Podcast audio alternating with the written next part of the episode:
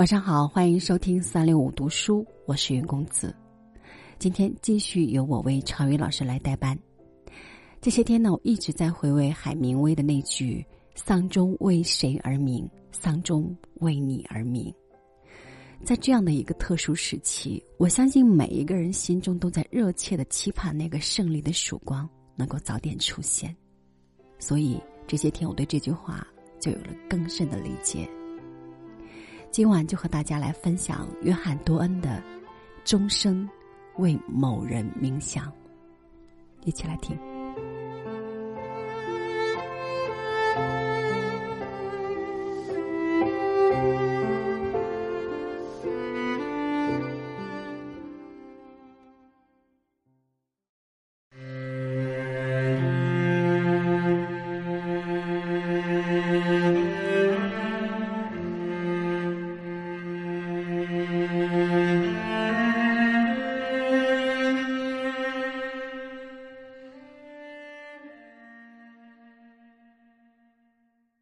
钟声响了，他为某人冥想。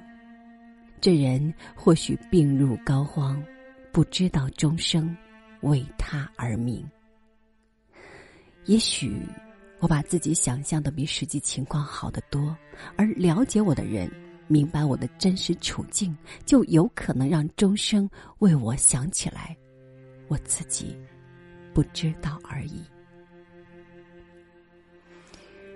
教会宽宏大量，统括一切；教会的行为也是如此。教会的所作所为无不属于大家。教会为一个孩子施礼，与我有关，因为这个孩子从此与教会相联系，而教会是我的灵魂，他与教会融为一体，而我是教会的一部分。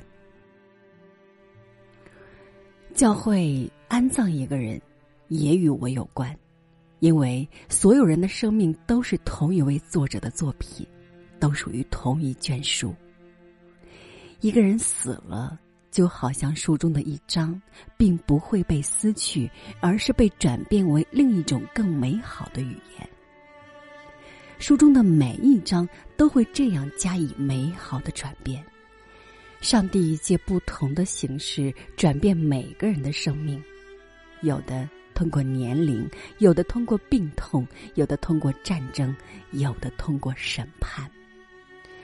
不过，上帝之手行动在每一次转变中，就像在图书馆中整理好图书，让所有的书彼此敞开。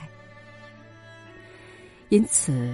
钟声不仅为正在聆听布道的信众响起来，也为即将前来的人们，钟声为我们大家而鸣。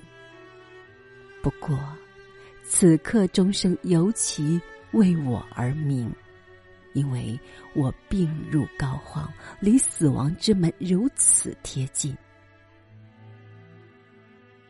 教会的仪式中存在着这样一种联系。其中混合了虔诚与高贵、信仰与理智。教会的钟声首先在清晨向祷告者冥想，由此决定了钟声首先为那些起得最早的人冥想。如果我们正确理解了钟声中的高贵，知道它也为傍晚的祷告者冥想，我们就会乐于把它引为自己的钟声。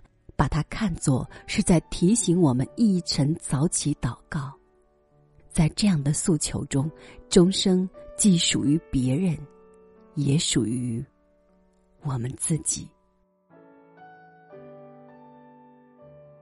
谁认为钟声为他而鸣，钟声就为他响起来，钟声也会一时终止。然而，从钟声鸣响的那一刻，不经意之间，他已然与上帝相联系。谁的眼睛不想眺望初升的太阳，不想目睹彗星绽放的景象？谁不愿侧耳谛听不经意间响起的钟声？这钟声从尘世间带走他生命的一部分，他会充耳不闻。没有人是与世隔绝的孤岛，每一个人都是大地的一部分。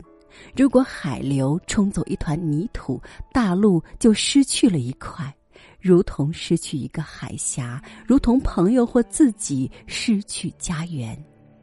任何人的死都让我受损，因为我与人类息息相关。因此，别去打听终生为谁冥想，他为你冥想。这并非自作悲苦，因为我们对自己其实悲苦的不够。勿宁说，我们必须分担邻人的不幸。如果我们真的是在白做悲苦，那也是一种可以理解的贪婪，因为人生的痛苦是财富，很少人足够拥有。人一旦拥有足够的痛苦，就必然因此而成熟，因此而成长，并因此而适合上帝的要求。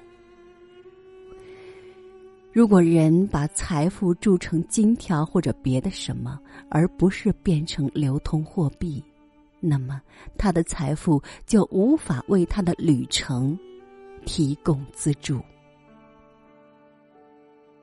就其本质而言，苦难的确是一笔财富，然而它的用法与流通货币不同，除非我们借助它越走越接近我们的家。即天国。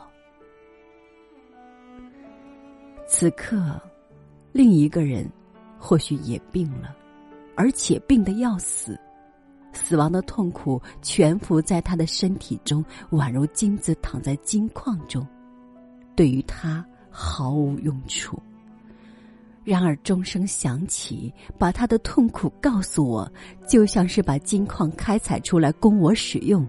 借助对他的危难的关注，我得以思考我自身处境的危险，让我的路通向我的上帝。